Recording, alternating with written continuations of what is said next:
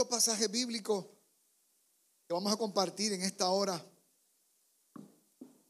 Ustedes saben de estas historias bíblicas que cuando llegas allí tú, tú quisieras saltarlas.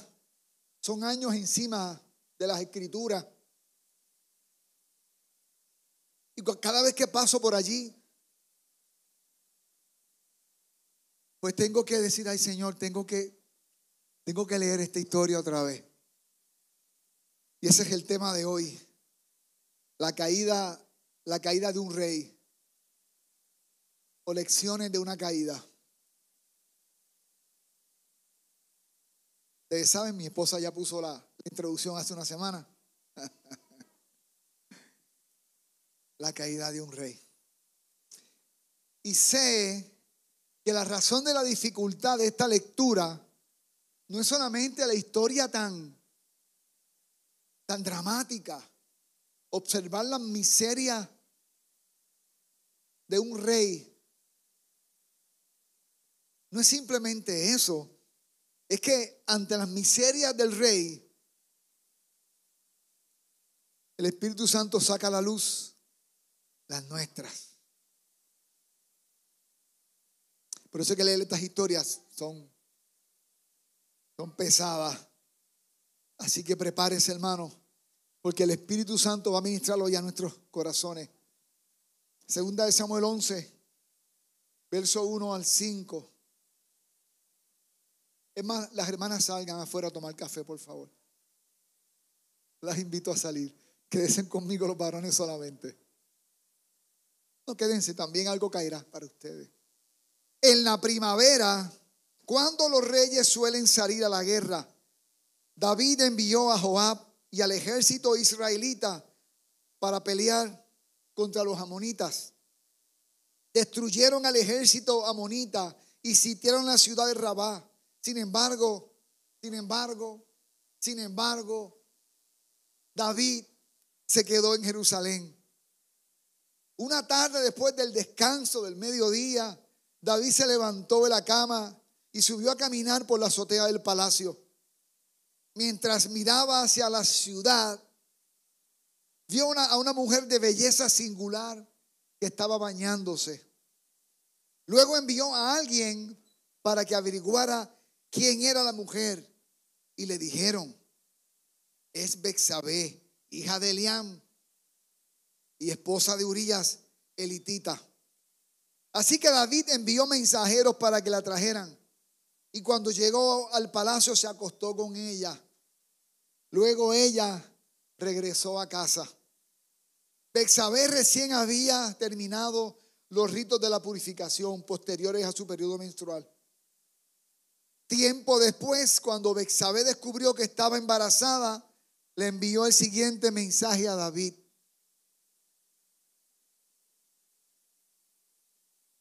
Estoy embarazada. Diría a mis hermanos norteamericanos, Houston, tenemos problemas. Padre, yo te bendigo y bendigo tu palabra. Señor, qué pesado a él leer siempre esta historia y lo que viene y se desencadena. Tal vez, Señor, porque refleja mi necesidad, nuestra necesidad de ti. Las miserias de David, Señor, nos acuerdan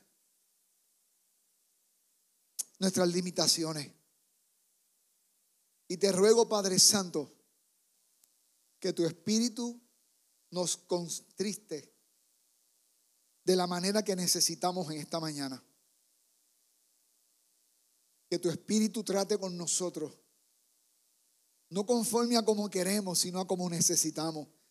Y Señor, nuestra necesidad de ti es, es mayor que ayer. La lujuria trajo la codicia. La codicia trajo el adulterio. El adulterio trajo la mentira, la manipulación, la conspiración, el asesinato.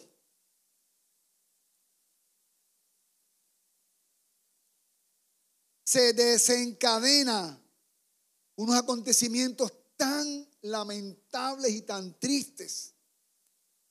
No te olvides que la descendencia de David traería a Jesús.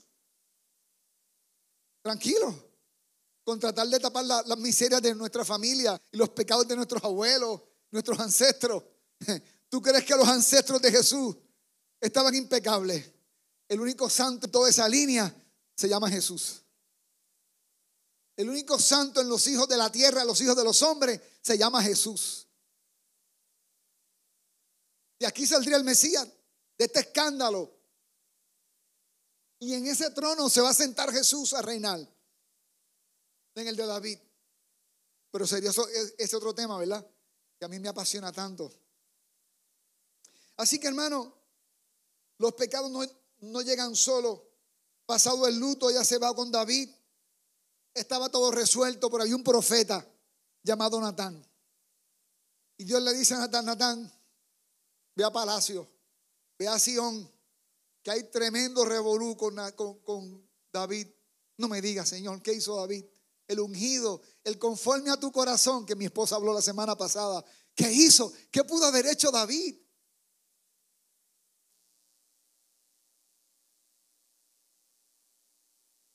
El pecado, hermano, acarrea consecuencias. Escuche, en el tiempo de la gracia también, el pecado sigue matando.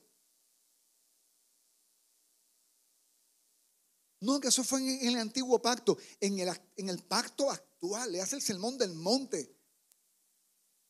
El pecado sigue matando a la gente.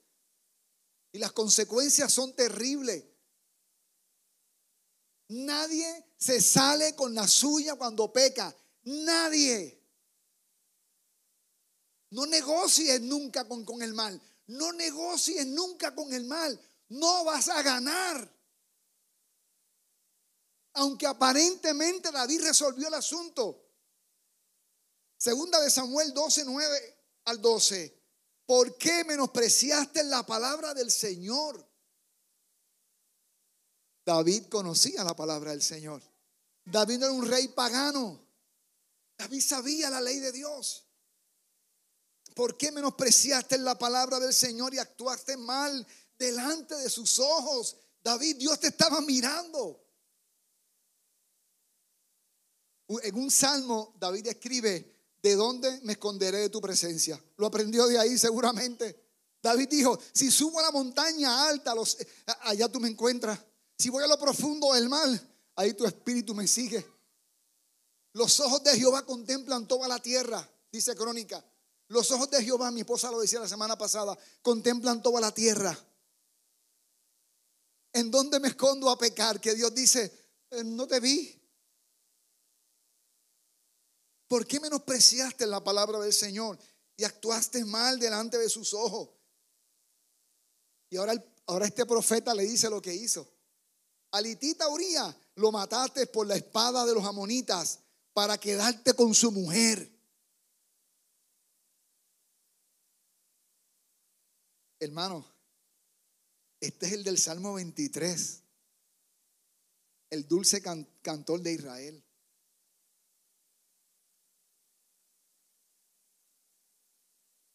Si eso le pasó a David, Dios, Dios salve a Popín, tal vez a ti también. ¿Cuánto necesitamos de su presencia en nuestra vida? Mataste a Uriah, hermano, un crimen de Estado. El hombre utilizó todo su poder de rey para quitarle la esposa a uno de sus valientes, que vamos a hablar de eso más tarde. Verso 10, ahora en castigo, la violencia jamás se apartará de tu propia familia. Pero así dice el Señor, yo haré que el mal sobrevenga sobre tu propia casa. David nunca perdió una batalla. Perdió la batalla de su casa. No perdió, estaba invicto. Estaba como nuestro equipo en el Mundial, que le, que le ganó Italia y antes a Filipinas.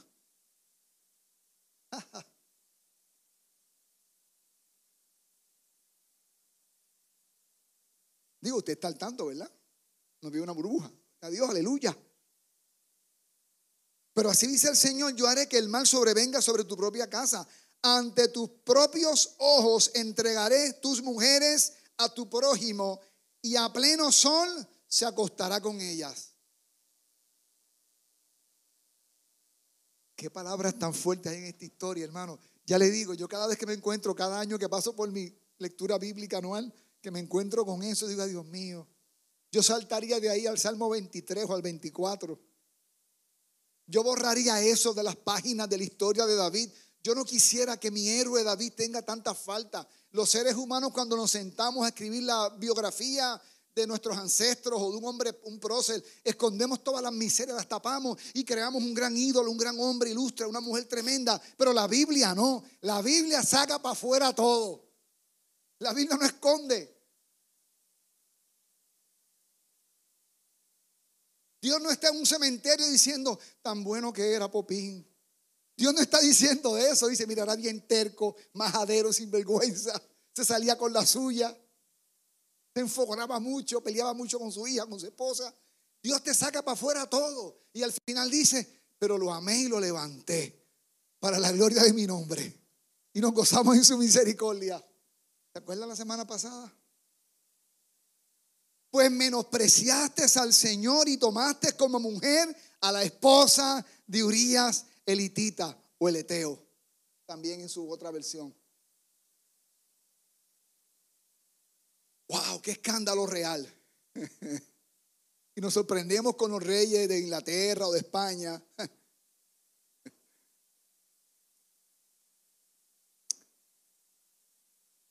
Él le dijo que la violencia comenzaría en su casa los primeros hijos de David, Amnón, el mayor, violó a su hermana Tamar, la violó a su hermana, la forzó. Absalón, el tercer hijo, mata a Amnón en venganza de Tamar, porque el rey David no hizo justicia. Y no solamente eso, Absalón más adelante le da un golpe de estado a su papá.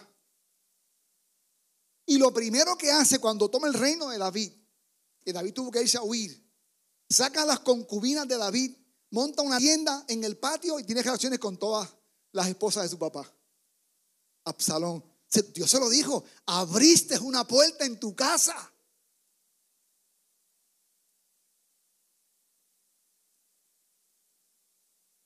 A ningún pecado se le da brecha en la casa, hermano.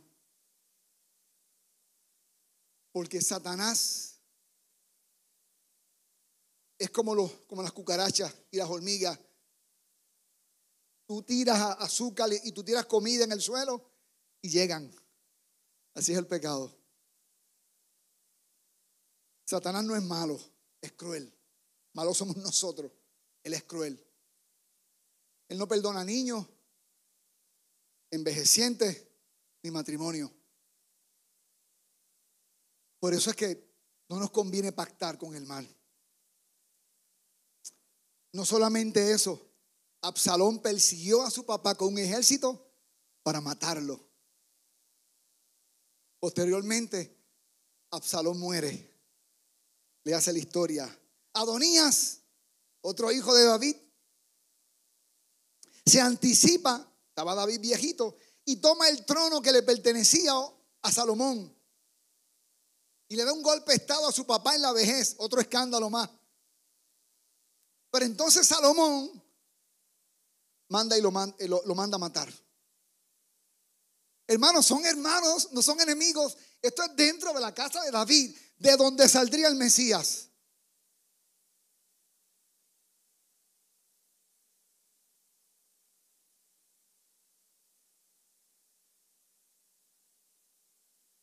¿Está conmigo, hermano? ¿Y qué pasó con Salomón, que reinó de una forma extraordinaria? El hijo que David le dejó todo el poder. David tuvo diez esposas, perdón, David tuvo ocho esposas, diez amantes. Salomón tuvo setecientas de cada nación de la tierra. Y dice la Biblia que ellas inclinaron el corazón de Salomón a los dioses. Salomón apostató la fe. Dios le hablaba a Salomón cara a cara. Dios habló a Salomón. Salomón vio la gloria de Dios bajar en el templo cuando él hizo el templo. Salomón escuchó a Dios de forma sobrenatural y Salomón termina rindiéndole culto a los dioses de la tierra, a los ídolos de la tierra. Apostató la fe. De esa dinastía llegaría el Mesías. Díganme qué sobrenatural es el amor de Dios, la misericordia, la gracia sobre nosotros. Amén. No cuente los pecados de tu familia. Cuenta lo que Dios está haciendo en tu familia. ¿Te imaginas Jesús con el Padre? Padre, pero búscame otra familita, porque tiene que ser la familia de David. Para que la gloria sea mayor. Amén. ¿Está conmigo aquí, hermano? Ahora bien, el arrepentimiento trae perdón de pecados, hermano. Oh, sí. Si algo David, y mi esposa lo dijo la semana pasada, sabía hacer, era arrepentirse de sus pecados. David se arrepintió de sus pecados. Recibió las consecuencias. Verso 13, David le dijo a Natán, reconozco que he pecado contra Dios. Obviamente, hermano, míreme, es muy breve este relato. Le hace el Salmo 51 eh, para que vea cómo David se expresa en la presencia de Dios cuando pecó de esta manera y fue reprendido por este profeta. Reconozco que he pecado contra Dios y que he hecho lo que a él no le gusta. Entonces Natán le dijo, por eso no vas a morir. Por eso Dios te ha qué? Te ha perdonado y no vas a morir. Porque a la ley decía que los adúlteros, los dos, tenían que qué? Que morir. Acuérdense ella no fue violada, ella consintió en el adulterio.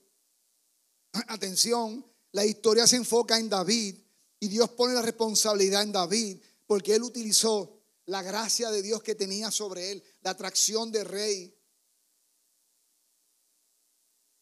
Utilizó el cargo de él para tomar esta mujer y, y, y, y crear en ella. El rey la está llamando.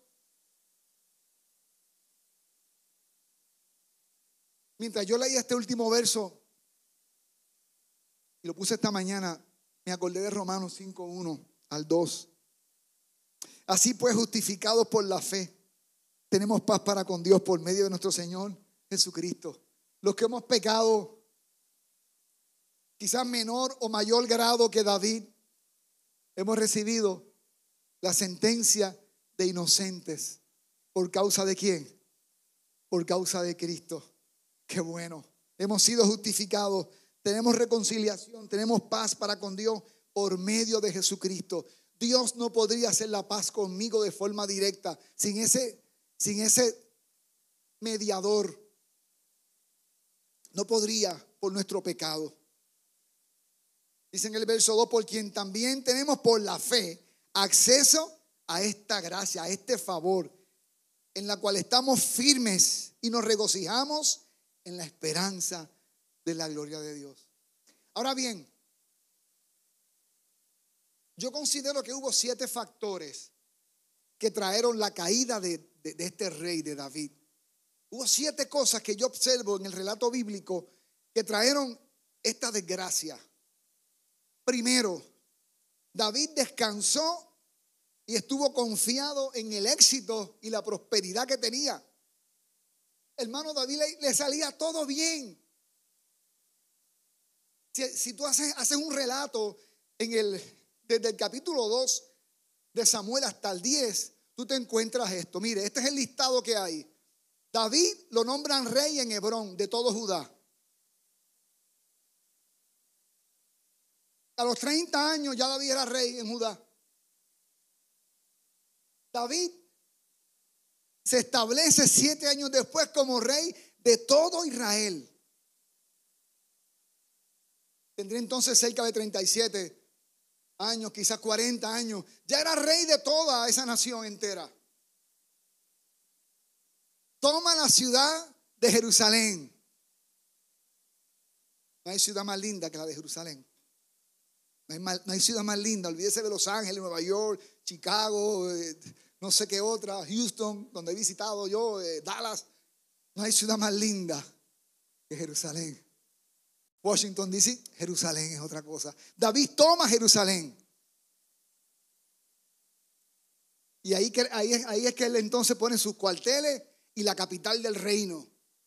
Y sigue siendo Jerusalén y será por los siglos de los siglos la capital del reino. Punto, así será. David derrota a los filisteos. Los filisteos eran, hermano. Y usted imagínese lo que nos gusta la pelota, que por 15 años el Licey pierde contra las águilas. Ay, me encanta cómo se pica. Y entonces de momento llega un dirigente que logra derrotar a las águilas. Finalmente como pasó en, en el este, ¿no? En las estrellas, cuando fueron campeones. Después, dice mi papá que cuando era niño se acordó de un campeonato. David le gana a los filisteos finalmente. Los filisteos habían asesinado a Saúl, a Absalón, a, a Jonatán. Los, los filisteos eran, hermano, guasón para Batman. Y finalmente David derrota a los filisteos. Eso, eso pasa en ese tiempo. Lo otro bueno que pasa es que David lleva el arca a Jerusalén. Finalmente el arca llega a Jerusalén. Hermano, el tipo va invicto. Todo le sale bien, todo le luce. Versículo, y en el capítulo 7 dice que Dios hizo pacto con David. Ahí es donde le dice a David, de ti va a salir un hijo que va a ser rey por los siglos de los siglos de los siglos de los siglos. Ahí es que le dice que Jesús saldría de él. Se lo promete. Ya con eso yo me retiro, hermano. Me voy a las terrenas y me retiro frente a la playa. La playita del Morón es tremenda, hermano. Eso es tremendo allí. Hay mucha linda, pero esa es la, más bonita es esa. Profunda, es bonita, todo el entorno. Y ya, ya con eso yo me retiro. David derrota cinco naciones, aparte de Filisteo, a Moab, a Soba, a Siria, a Edom y Amón. El tipo estaba como invicto. Michael Jordan en su época. No perdió una final. Así estaba David. ¿Qué hizo David? Confió en su éxito. Joab, vete a pelear tú. Si yo siempre gano. Yo me quedo aquí en el palacio disfrutando. Yo tengo derecho, después de tanto, tanto éxito, tanta batalla, tanto sacrificio, yo tengo derecho a, descansar también. Peleen ustedes ahora sin mí. ¿Cuál fue el efecto? David se distrajo. Pastor Gregory dijo en una de, sus predicaciones, no es lo mismo descansar que distraerse. No es lo mismo descansar que relajarse. Es diferente. David se distrajo. Entró en modo de qué? De relajamiento. Excesiva confianza en sus logros. ¿Quién nos gana a nosotros? Muchachos, no me necesitan. Peleen sin mí los privilegios y la comodidad del éxito. Hermano, cuando Dios te dé éxito, no dejes que el éxito te gobierne. Es una trampa el éxito. Tú quieres caer, pon tu confianza en el éxito. Estás listo para caer. Y mientras más alto es el, peldaño, más fuerte es la caída. El éxito debe provocar en ti en mí humildad y temblor delante de Dios, Señor. Agárrame que me mareo de esta altura.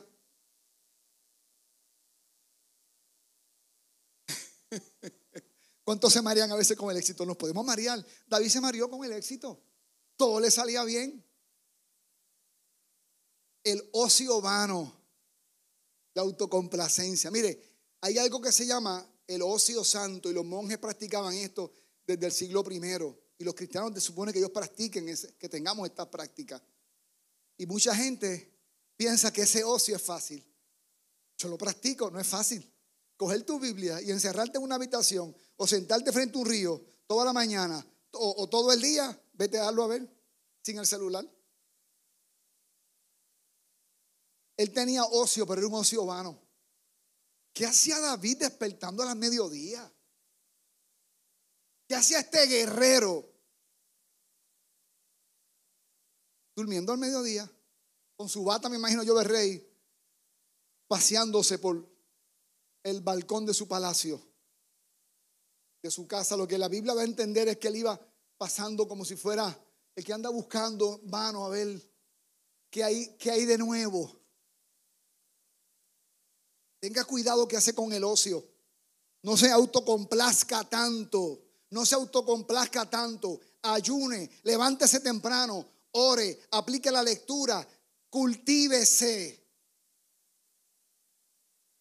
David no se quedó descansando, corriendo, haciendo ejercicio, practicando con la lanza, practicando con la, con la onda. No, David estaba en, en nada, bobeando, perdiendo el tiempo. David tenía que estar en la guerra frente a, a sus hombres. Salmo 27. Algunos confían en sus carros de guerra. Otros confían en su caballería, cuenta bancaria, título, ministerio de éxito. Lo bien que me va, wow, qué bien me va. Yo me merezco un tiempo de ocio.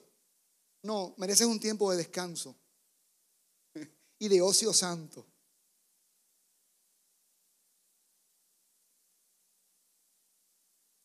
Quizás el Señor que te está llamando. Pero nosotros confiamos en el nombre. Confiamos en nuestros qué? En el Señor nuestro Dios. Salmo 4:8. Por eso me qué? Me acuesto y duermo en paz porque solo tú, no el ministerio, no la cuenta, no el título, no la carrera, no por fin tengo este éxito, tú me haces descansar en paz. Y Dios bendiga el ministerio, este, la carrera, la cuenta. Dios bendiga todo eso, hermano. Amén. Pero tú no descansas en eso. No descansas en tu matrimonio. Tú no descansas en tu esposa, en tu esposo. Tú no descansas en tus padres. Tú descansas en Dios. Mi confianza es Él. ¿Está conmigo, hermano? Segundo factor. David abandonó el lugar donde Dios lo había colocado. Dios lo puso frente al ejército.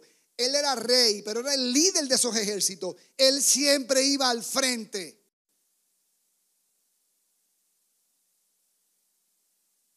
¿Dónde Dios te ha puesto a ti? ¿Cuál es, tu lugar? Si no sabes cuál es tu lugar, hay que resolverlo. Hay un lugar que Dios tiene para ti. ¿Cuál es tu lugar?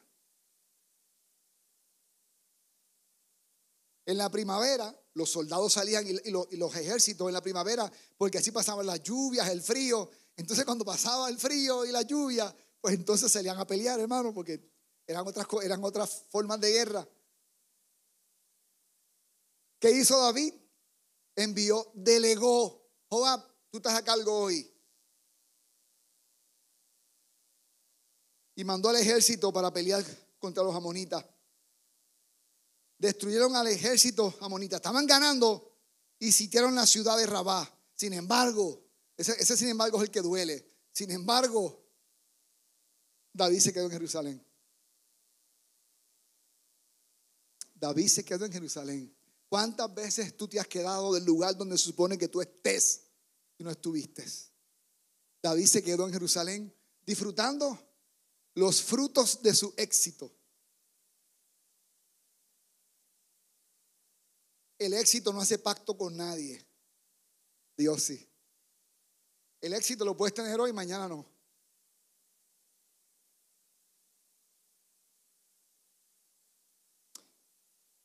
¿Dónde estaba David? En el palacio dando vueltas ociosamente. En lugar de David al frente de batalla. Hay tareas que no puedes delegar. Hay lugares que tienes que estar. En tiempo de guerra estamos peleando. Amén, amado. Tercer factor, David perdió la conciencia de su vulnerabilidad. Se le olvidó lo vulnerable que era. ¿Tú quieres saber lo vulnerable que tú eres? Solamente tienes que hacer esto. ¿Qué es eso? mirar la historia de tu vida. Donde fallaste, donde fallaste, donde estuvo la fractura, como los pitchers en el codo o como los que juegan el baloncesto, rodilla, es la que hay que cuidar. Si mi fractura fue en el área moral, sexual, toda la vida lo tengo que cuidar. Si mi fractura fue en la parte de la integridad, toda la vida tengo que rendir cuenta. Toda la vida me, chequeó la rodilla, el codo, la muñeca. Toda la vida. Los atletas se chequean de pie a pa. ¿No es así? Observando las viejas fracturas.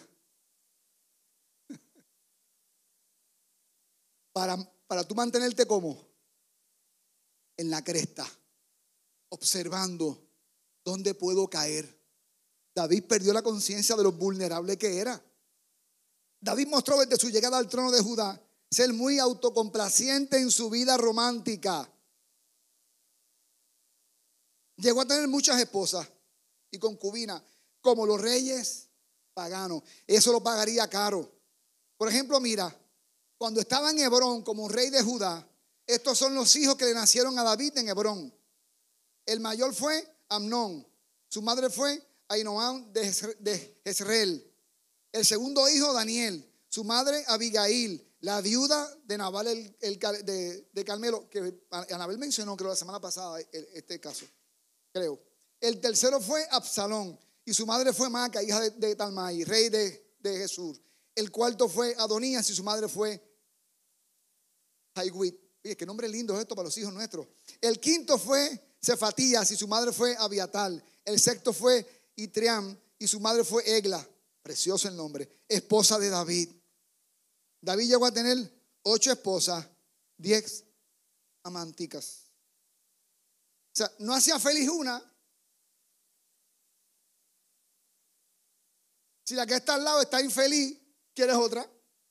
¿Quieres tres? ¿Quieres cuatro? Los reyes paganos así se portaban. David comenzó a actuar como un rey que, como un rey pagano. Cuatro, factor. David perdió el control de sus ojos. David perdió el control de sus ojos. Hay una mentira sobre una verdad. La verdad es que la codicia la lujuria nos entran a los hombres por los ojos. Esa es una verdad. En piedra la puedes escribir. Pero hay una mentira que los ojos no se pueden controlar. Y eso es mentira. Lo leí, lo he vivido. Son 38 años en esto. En fracasos y victorias. ¿Está conmigo aquí, hermano? Mientras miraba hacia la ciudad, vio a una mujer de belleza singular que estaba ¿qué? bañándose. Me dio interés por, por buscar esa palabra de Dios. Pero fue que David pasó de épale, tápese. No, no fue así. Cuando busqué, en el, cuando busqué la palabra original, vio, en el hebreo es Ra.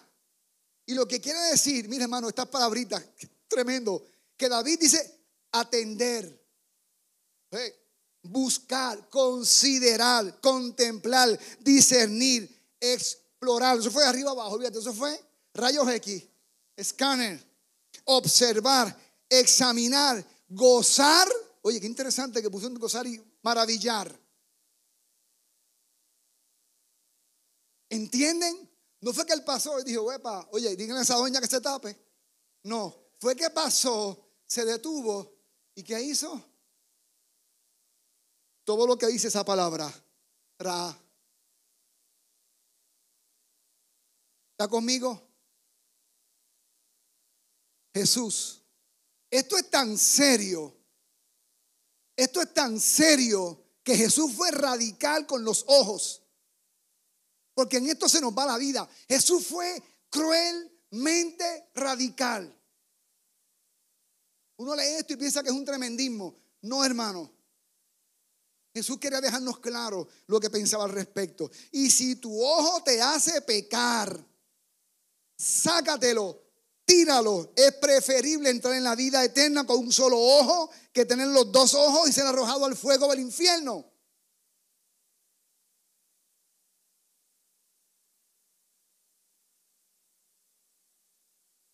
Jesús habló del Padre y del cielo, pero habló cantidades, cantidades industriales del infierno. Y advertía sobre este tema, porque Él nos vino a salvar precisamente de eso. Por aquí se nos va la vida. Hermanas, salgan a tomar café. Déjenme con los hombres aquí. Vamos, salgan. No. ¿Quieren que escuchara? Ustedes también tienen parte. Ahorita hablamos.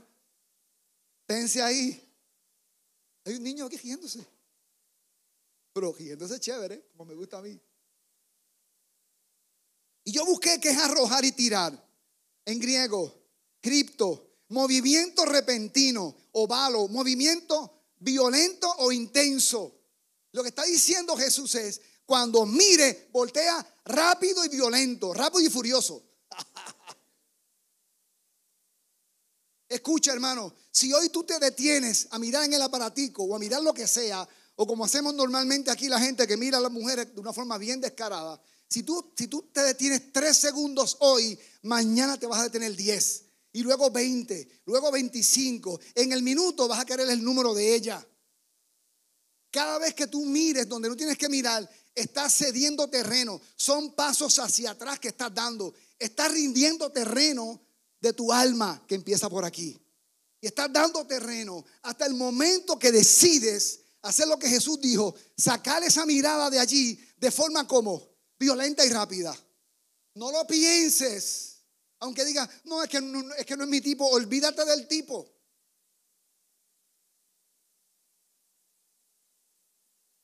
Cada vez que tú quitas la mirada, estás tomando qué? Terreno, terreno. Como, como el que entrena. Como Jeffrey que está entrenando para un, una maratón. Tacho, tremendo. Es lo mismo, entrenar los ojos. Lo leí, lo he vivido. Hasta que ya tu, tu mente está y tu diseño listo Controlar los ojos, hermano, es importante para ganar la lucha la codicia y a la lujuria. Todo entra por aquí. ¿Ves el carro deportivo del vecino? ¡Wow! ¡Wow! El Mustang último, ¡wow! Ah, momento, mirate aquí. Tengo un Explorer aquí del 94. Como la de Jorge Luis, que está tu escarachá. Perdón, Jorge, está mirando por la pantalla. Y tú olvídate. Entonces, ¿tú sabes qué es lo triste? Que como están mirándole el carro a tu vecino, te montan en el tuyo, que ya es del 96. Y, entonces, ¿te acuerdas cuando en el culto de oración dijiste, Señor, por favor, dame un vehículo? Y Él te proveyó ese vehículo. Empiezas a menospreciar lo que Dios te dio. Tu esposo se fajó, te compró unos muebles como pudo y ahí está, tus piezas y tus ajuares de la casa. Y tú estabas tan contenta el día que llegaron y los pusieron en la casa. Pero fuiste a casa una hermana que sos, olvídate, traído de París y con una piel italiana y no sé qué y bla, bla, bla. Y, y te, te sentaste ahí, luego fuiste a tu casa. Entró por donde? Por los ojos.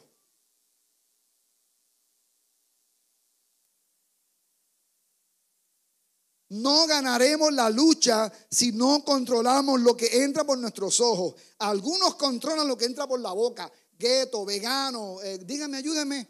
Asking, todas las dietas que hay, y yo me cuido también, pero no controlan lo que va por los ojos. Controlan la boca, perfectamente la boca, pero la boca no te va a matar a la vida eterna, los ojos sí. Controla lo que van por los ojos.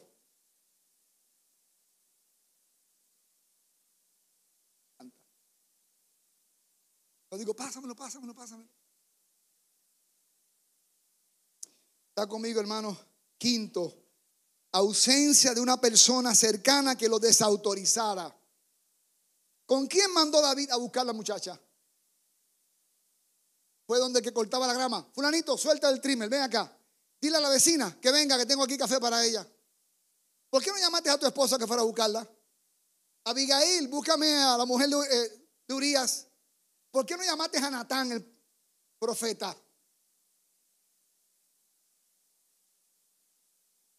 Hermano, si nosotros no tenemos alguien que nos pueda confrontar y desautorizar, estamos en peligro de caer. Necesitas alguien que te diga la verdad de frente. ¿Está conmigo? David envió un mensajero para que le trajeran. Yo sé que ese mensajero ha pensado, David está loco. Esa es la esposa de, de Esa es la hija de Eliam. Pero él es el rey, él es el que sabe. Doña que dijo a David que venga para su casa. Siguió cortando el patio. En el cielo hay que entrevistar a esos mensajeros.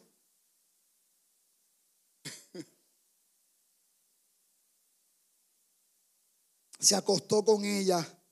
Luego ella se regresó a su casa. Como el rey, el mensajero no lo podía desautorizar. Hay que rodearnos de personas que no nos complazcan. Rodéate con gente mejor que tú. Que te digan, Popín, eso no lo puedes hacer. Eso está mal. Eso no está bien. Eso es orgullo. Eso es rebelión. Eso no está bien. Tú no andas bien. ¿Cómo tú estás? ¿Tú, tú, andas buscando a Dios o tú estás flojo? ¿Cómo están los pensamientos? Necesitas gente que te haga buenas esas preguntas, que te las haga. Esa misma. ¿Tienes a alguien que tiene toda la libertad de sentarte y decirle, estoy, estoy muy preocupado por ti? Si no tienes a nadie, estás huérfano. Estás como rey de, tu vida, tú eres el soberano de tu vida. ¿Y sabes qué? Satanás le encanta tirar los reyes al suelo. Y lo que empieza con algo pequeño desencadena, desencadena, desencadena, hasta que de momento escuchas una voz que no es el Espíritu Santo que te va a decir, a que mate otras palabras, perdiste, te gané. No es el Espíritu Santo. Amén. Rodéate de gente que te amen. No que te digan lo que tú quieres escuchar. Una de las cosas que me revienta de Anabel es que me dice lo que se supone que no me diga. Pero me lo dice. Ya estábamos en Puerto Rico y, habíamos predicado en muchas iglesias, hicimos un, un, tour de iglesias y me monté en el carro de una de las iglesias y hubo un silencio en el carro, no me dice nada, no me dice nada. Me dijo, tienes que parar de predicar. Tú tienes que buscar a Dios y orar. Tú estás seco. Esposa, ¿tú te atreves a confrontar a tu esposo? Si no lo confrontas, no eres idónea. ¿Para qué estás ahí? Si se está muriendo y tú, qué lindo mi esposo. Y el pastor pregunta, ¿cómo está tu esposo? Muy bien, él está de maravilla. Me encanta que el cónyuge te diga, mi esposa, mi esposo no anda bien. Ayúdenle. Si lo tapas, no lo amas. Yo necesito a alguien que me diga, tú no estás bien. No puedes ser el soberano de tu vida. Ponga a Jesús por rey y, eh, Jesús, tiene unos asistentes que te van a confrontar. Amén, hermano. Yo me sujeto a los ancianos de esta iglesia, a los pastores y a mis pastores allá que también. Son los que mi esposa le dice cosas que no debería decir a veces, pero se las dice también. Está conmigo aquí. Seis. Traspasó líneas que nunca debió traspasar. Hay cosas que no se hacen en la vida. ¿Quién era Bexabe? ¿Quién era ella? Dicen los mensajeros, esa es la, la hija de Eliam. Esa es la esposa de Urias. ¿Quién era Bexabe entonces? Era esposa de Urias. ¿Y quién era Urias? Miembro de los 30. Los 30 eran el ejército selecto que tenía David. Eran las fuerzas especiales los Navy SEALs, los, cazadores de Constanza, ¿qué más? Boinas Verdes. O sea, eran el grupo élite de los 30. Este tipo era un hombre importante para David. ¿Quién era Elián, el papá? Miembro de los 30 también. Caballo, está pasando dos líneas. Pero tercero, era nieta de Aitofel, consejero de David. Hay líneas que no se pasan. En mi barrio, nosotros no nos, no nos fijamos de, de la exnovia de nuestros amigos. Eso no se hacía. Éramos unos traviesos todos, pero eso no se hacía. Las noviecitas de los amigos se respetaban. Hay líneas que no se pasan. David se comió tres líneas. Nieta, a, perdón, abuelo, a su padre y a su esposo. Hermano, una de las características que Dios pone en nosotros y las pone el Espíritu Santo es la lealtad y la fidelidad. Profesores, respetamos nuestros estudiantes. Pastores, respetamos las ovejitas que llegan aquí. Respetamos los compañeros de trabajo. Respetamos las compañeras de trabajo. Respetamos los solteros. Respetamos los casados. Respetamos las personas. No son instrumentos para nuestra codicia. No se traspasan líneas. Amén, hermano.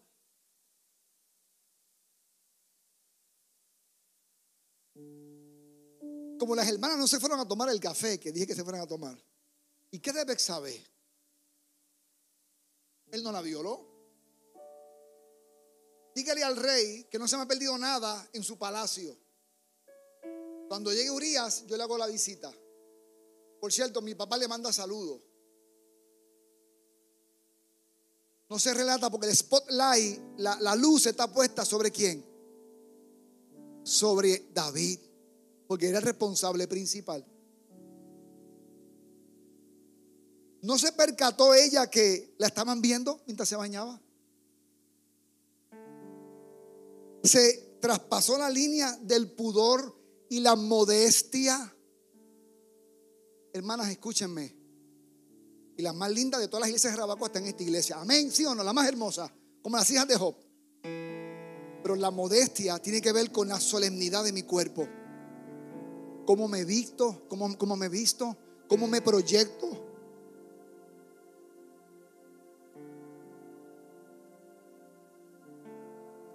Jesús dijo, hay quien haga caer a nuestros pequeñitos.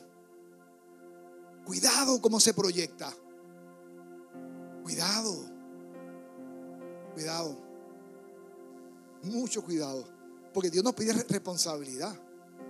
Y aquí no tenemos problema con qué sé yo, con estándares de que usted sabe. Y el espejo muchas veces se lo dice. ¿Qué es lo correcto? ¿Qué es lo que no es correcto? ¿No sabía ella que estaba en sus días fértiles, como dice el relato? Que cuando ella llegó al palacio había estado en la purificación porque estaba menstruando días antes. Ella sabía que estaba fértil. Yo dije, mientras estudiaba la Biblia, Señor, se chapearon a David, ¿cómo va a ser? Ella sabía que estaba fértil.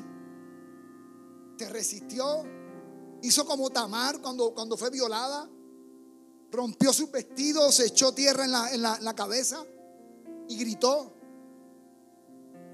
Fue a su casa. Los hombres casados se respetan. No se pasan líneas tampoco. Ni de aquí, ni, de allá, ni de aquí. Amén. ¿Por qué aceptó casarse con David poco después?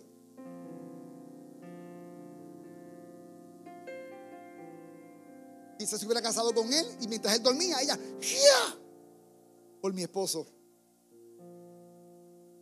en esa época lo hacían las mujeres, eran bravas y todavía. Dios nos ha puesto límites, hermano. La persona casada debe tener límites, el soltero también. Cuidado con el exceso de confianza y la falta de, formalidad entre nosotros. No traspasemos líneas, sobre todo si, no, si nos consta y nos han advertido que no puedes traspasarla.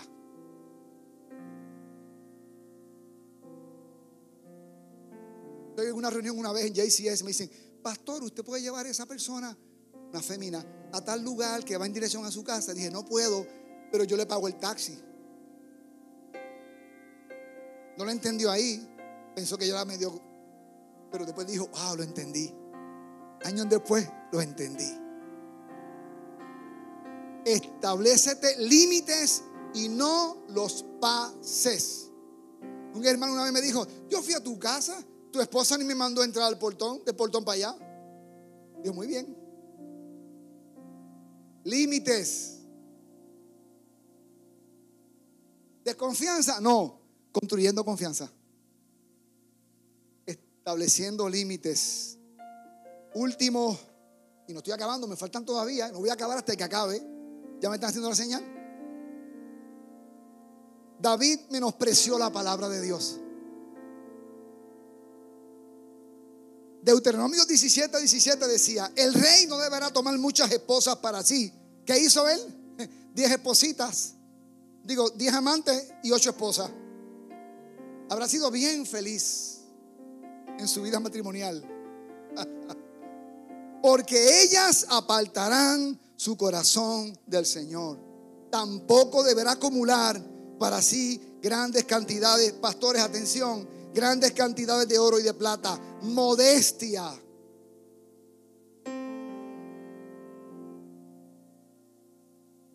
Pastores a los candidatos algún día a ser pastores. Cuidado con el oro y la plata. David se llevó y no contempló estos mandamientos.